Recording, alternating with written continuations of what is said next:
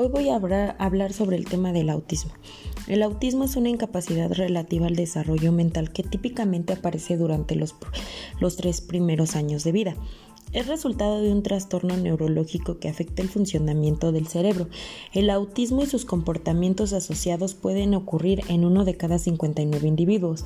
El autismo es cuatro veces más frecuente en los niños que en las niñas y no conoce las fronteras raciales, étnicas y sociales. El ingreso económico, el modo de vida y los niveles educativos de la familia no afectan la posibilidad de que estos casos se ocurren.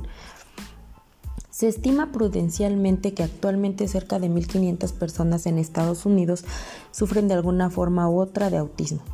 En eh, esta tasa de incidencia lo ubica como la tercera incapacidad más común de desarrollo, aún más que el síndrome de Down. ¿Cómo el autismo afecta al desarrollo mental? El autismo impacta el desarrollo normal del cerebro en áreas relacionadas con la interacción social y las habilidades comunicativas. Los niños y adultos con autismo típicamente tienen deficiencias en la comunicación verbal y no verbal, en las interacciones sociales y en las actividades de ocio y juego. Este trastorno les dificulta comunicarse con otros y convertirse en miembros independientes de la comunidad.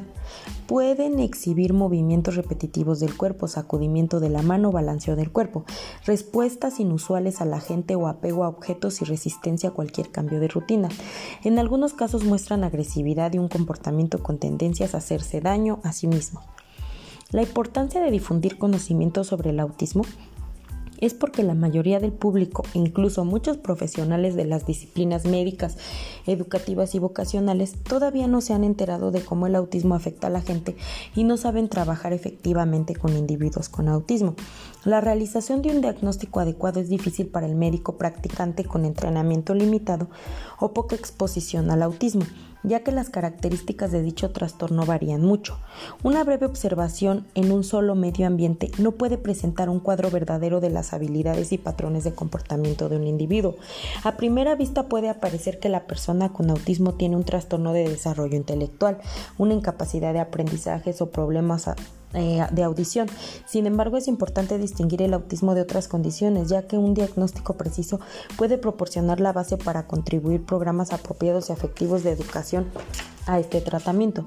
¿Cuáles son los signos y síntomas de este trastorno? El lenguaje corporal y el contacto visual, las interacciones sociales, crear amistades y mantenerlas, la percepción sensoriales, el comportamiento rígido, intereses intensos y poco habituales.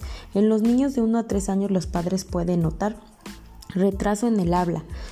Eh, usar solo muy poco gesto, saludar, dar palmas, señalar, no responder cuando alguien los llama por su nombre, evitar el contacto ocular, no compartir la diversión ni los intereses con otras personas, formas inusuales de mover las manos, los dedos o el cuerpo entero, estar muy centrados o unidos a objetos inusuales, incapacidad para imitar o simular o muy poca capacidad, intereses sensoriales inusuales rituales tales como repetir algo una y otra vez o alinear objetos. Es posible que los síntomas leves no se reconozcan hasta, que el niño sea mayor o tenga problemas al formar amistades, en el juego simbólico de simulación, jugar a ser otra persona en saber cómo actuar en distintas situaciones sociales, por intereses inusuales e intensos en temas o actividades específicos.